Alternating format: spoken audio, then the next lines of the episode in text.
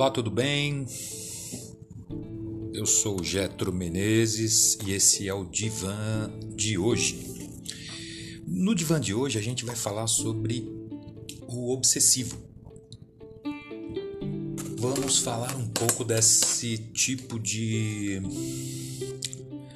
característica da pessoa, de estrutura psíquica, mas que no final a solução para uma vida um pouco fora dessas questões que são peculiares ao, ao perfil do obsessivo. Né? É, tem um extrato clínico de um caso do Freud, que era um jovem senhor universitário tal, e que ele ele tinha uma opinião, né, uma coisa afirmativa de que ele sofria de obsessões desde a infância, né, e que ela tinha aumentado no, no, nos últimos anos, tal. E aí ele conta quais eram esses principais é, aspectos do distúrbio dele, né, da obsessão dele. Ele tinha um medo de que algo ruim pudesse acontecer a duas pessoas. E essas duas pessoas ele gostava muito: seu pai e uma garota. Ele era consciente de que ele tinha essa compulsão. É de que algo ruim pudesse acontecer e que era uma coisa da cabeça dele. Assim como ele também tinha um impulso de cortar a garganta com uma lâmina e logo criou também proibições para esse tipo de, de, de obsessão, né? de pensamento obsessivo. Me desculpe.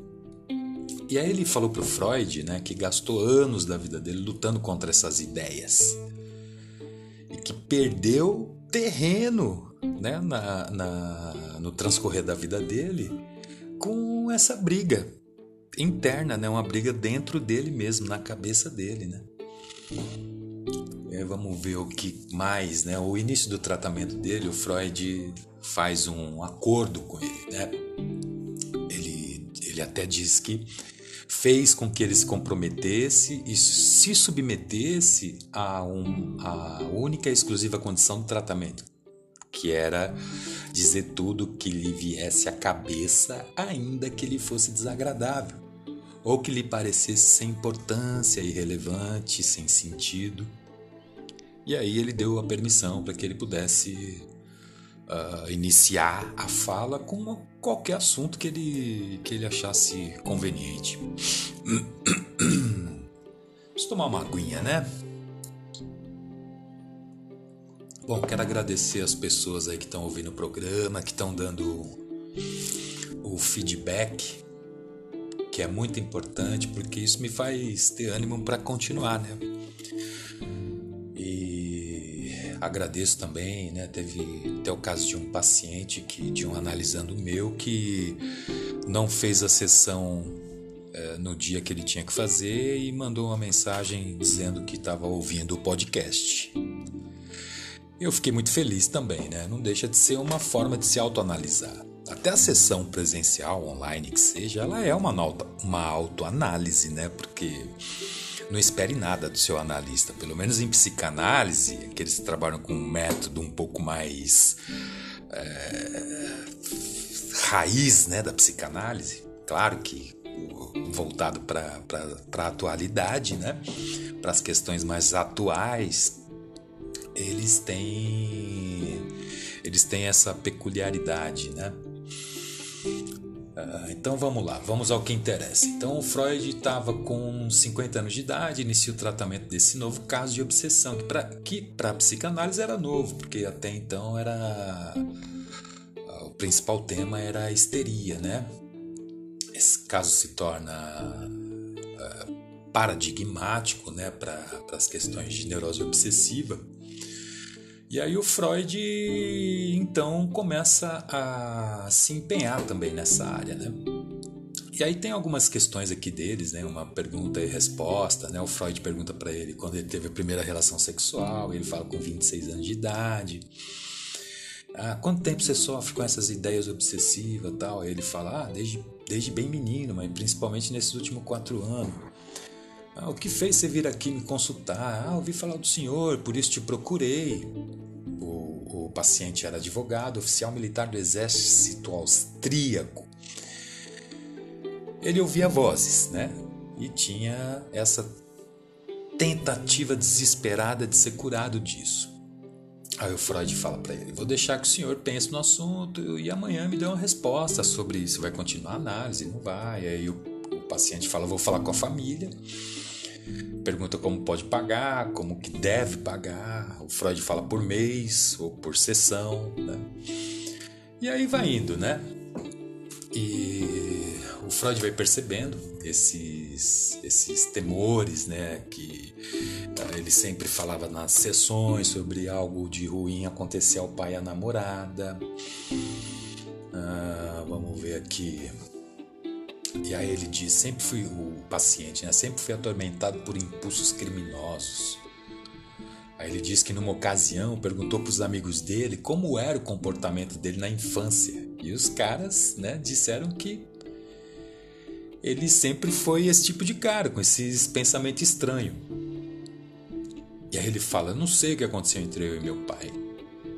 Aí ele fala: Tínhamos uma governanta em casa, bonita, ela vestia pouca roupa, pedi pra, para tocá-la, ela permitiu. Isso me deixou excitado. Me lembro com a excitação de outra governanta que se despia diante do espelho. Eu ficava esperando para olhar, com medo que meu pai me pegasse olhando. Aos seis anos de idade, ele já ficava excitado e sabia que era por causa das, das governantas, né? E aí ele diz que sempre achava que o pai dele ficava observando ele fazendo essas coisas. E ele vivia evitando que isso acontecesse, mas não conseguia. Desde criança pensava na morte do pai. E ainda hoje ele, né, falando para o Freud, tem esses pensamentos. Só que o pai dele está morto há anos. Aí o Freud diz para ele: então não pode sofrer nenhum mal, ele está morto. E ele fala: eu sei disso, mas eu sinto medo por ele mesmo assim. Bom, vamos indo um pouco mais para frente. Eu quero. É... Vamos, bom, vamos falar um pouco mais. Uh, ele conta também uma história sobre o óculos que ele perdeu, a conversa com o capitão, com um capitão que conta uma história de tortura com 10 homens, que escolhe um voluntário para fazer a tortura do balde com um rato dentro do balde e o cara sentado sem calça dentro do balde. E o rato vai querer sair, imagine por onde, certo? Isso foi o, o capitão contando, né? Esse, esse tipo de tortura que era feito na época. E aí ele ele ele fala para o Freud que não saberia se conseguir se ia conseguir falar sobre esse assunto. E o Freud fala: "Bom, né? Tô aqui, se quer ajuda, você vai ter que falar". e aí ele conta essa essa história da tortura do homem com o rato no balde, e aí ele, ele imaginava que isso pudesse acontecer ao pai e àquela garota que ele gostava demais. Ah, aí ele conta também a história do óculos, tal, né? Que, que ele, na mesma noite que ouviu essa história, também teve essa cena do, do óculos. E aí ele disse que o cérebro dele recebeu o comando, uma ordem para ir pagar. E aí o Freud falou: Você pagou? Aí ele falou: Tentei, mas não achei o cara. E quando fui, ele não aceitou. Não consegui cumprir meu juramento. O que fez? Freud pergunta para ele. E aí ele fala: Eu iria pedir para ir a um posto do correio e o tenente pagaria para o cara, mas sempre fui covarde. E o Freud pergunta: Por que, que você se acovardou? Ele não podia parecer idiota. Pedi para eles fazerem aquilo, fui para Viena, coloquei o dinheiro numa carta, enviei para a moça e paguei. Era uma bagunça terrível que ele mesmo criou a partir da cabeça dele das confusões internas, que era internas, né? Que era questão rápida e fácil de resolver. Pagar a moça que recebeu o, o, o, negócio por ele no correio. Aí ele envolve um capitão, um tenente.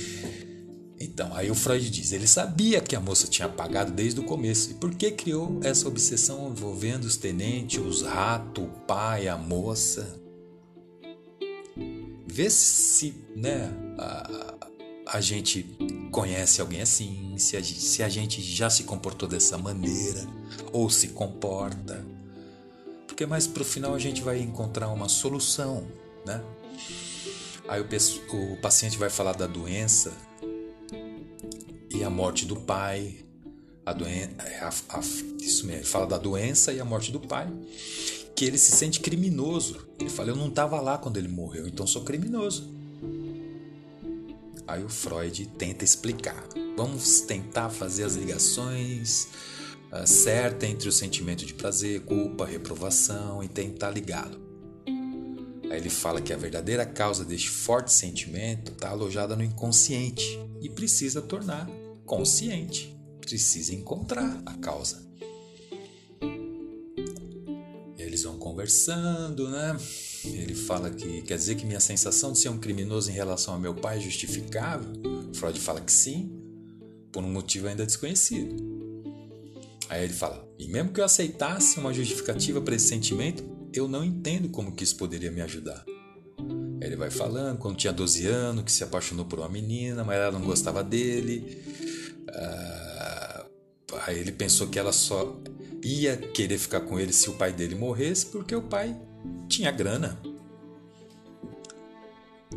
Aí o Freud pergunta se ele teve outros pensamentos sobre morte do pai. Ele sim, seis meses antes dele morrer, mas não foi importante. Aí o Freud conta mesmo assim.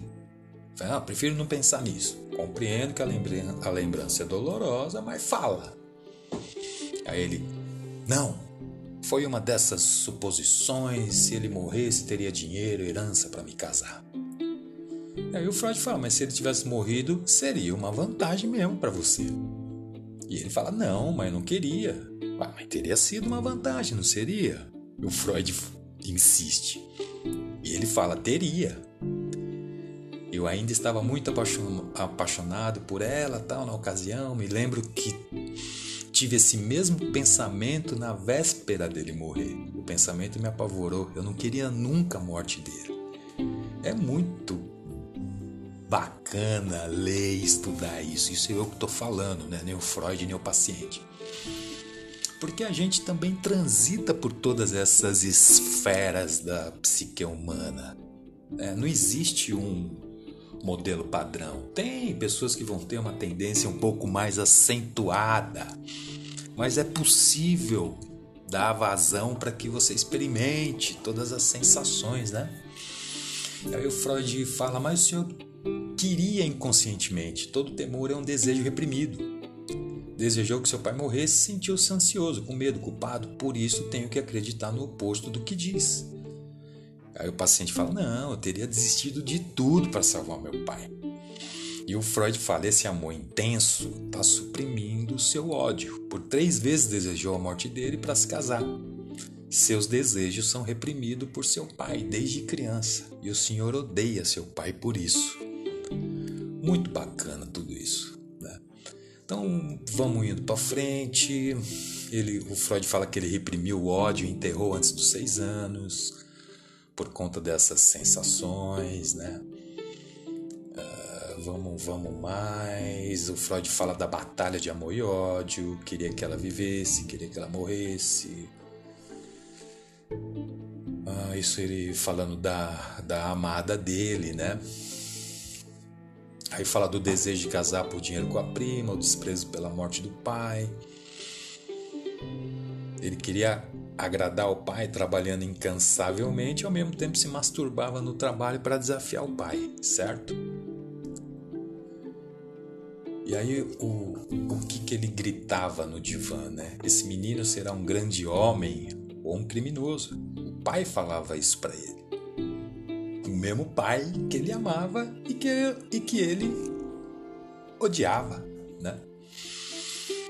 Tratamento chega ao fim, para o Freud, no rato, o paciente tinha uma vida, uma viva ideia de si mesmo. A crueldade do capitão, seu amor, castigo corporal também lembrava inconscientemente as surras das suas, da sua infância. Em seus delírios obsessivos, ele ficava imediatamente hostil com o pai. Então vamos indo mais para frente. Talalá, 11 meses de tratamento, cura completa sem recaída, grande avanço na psicanálise. Esse caso prova a teoria da sexualidade infantil, ocorrência de experiência precoce da infância e a influência na vida adulta dessas experiências oculta em nosso inconsciente. E aí, vamos entrar agora nos aspectos, né, na característica da caracterologia do obsessivo, né? na presença mais marcante nesse, uh, nesse tipo de estrutura. Né? Então ele tem uma presença permanente, predominante dos conhecidos traços de meticulosidade, controle, dúvida, intolerância, sem que isso altere a harmonia dele ou que faça sofrer exageradamente. Embora apresente algumas inibições que vão desgastar e que possa estar infligindo algum sofrimento às pessoas que convivem mais intimamente com uma pessoa com essas características pode até dizer que uma pessoa que porta esse caráter obsessivo,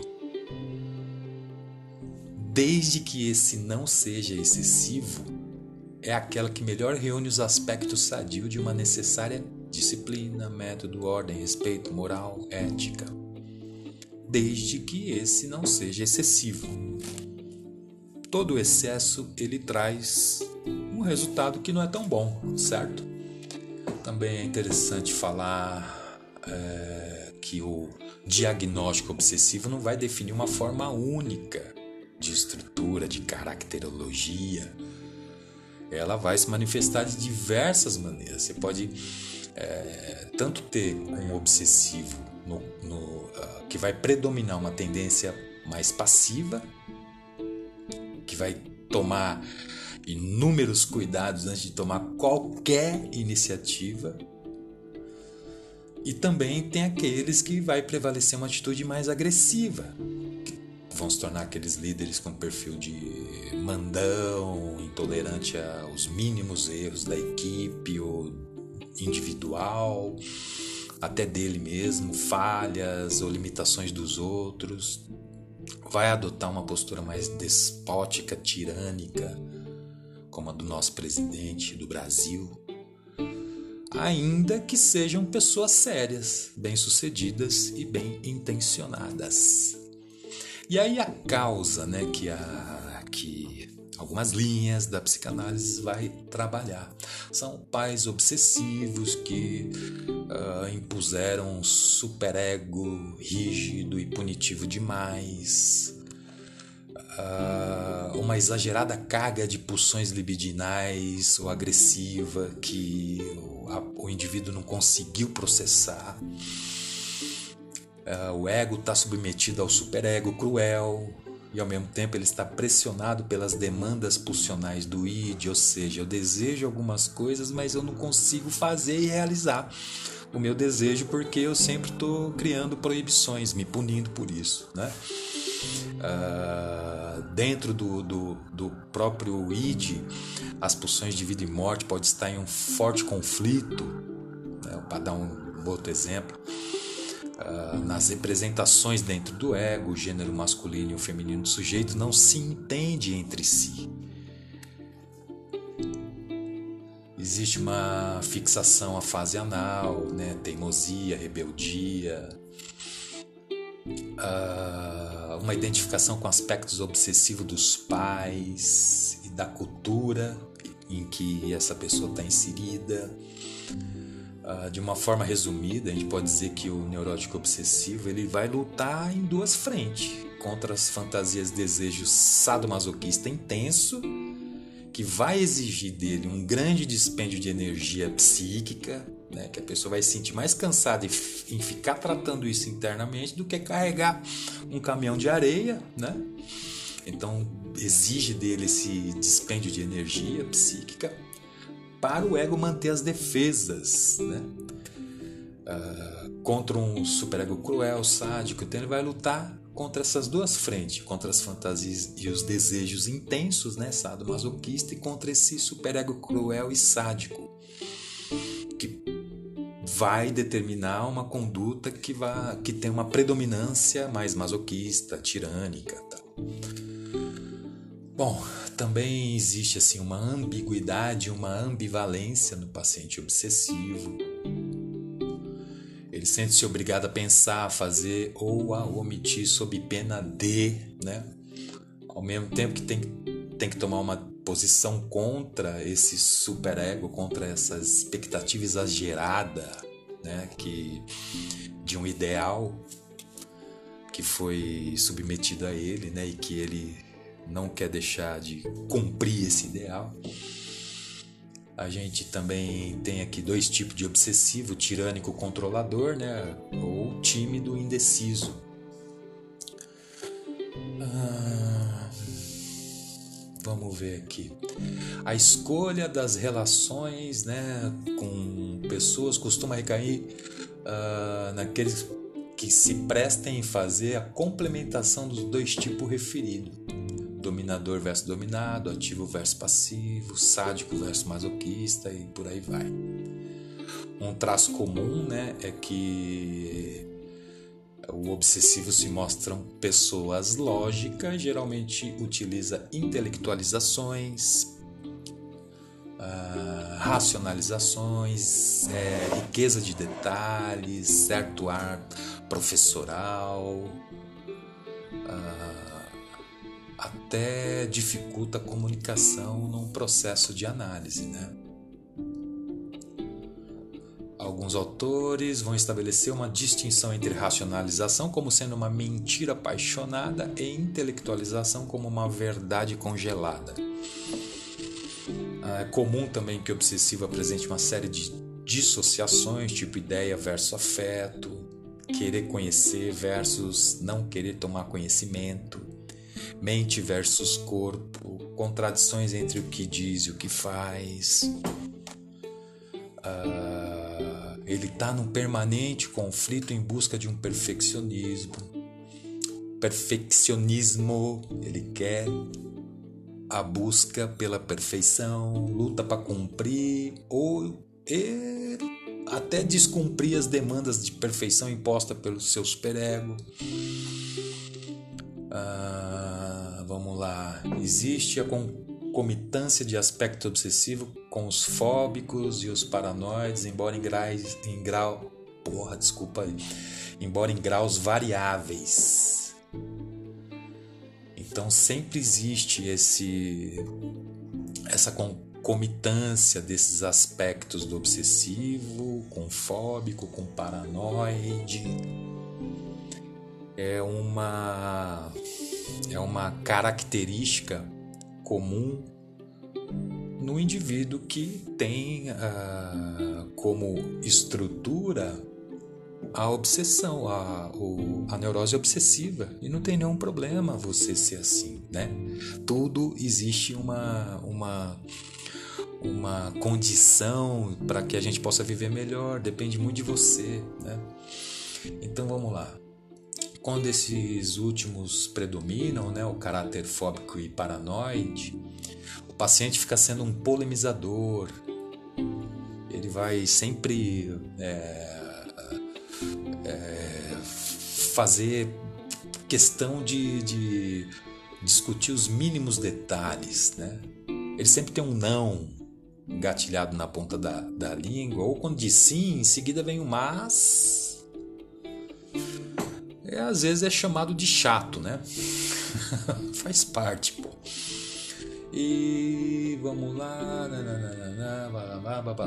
Quando ele prevalece uma obsessividade narcisista, esse tipo de paciente exibe uma superioridade muito bem disfarçada, sob uma capa de modéstia, pela qual ele tenta convencer aos outros e a si próprio o quanto ele é o mais honesto, dadivoso, humilde, bom, né?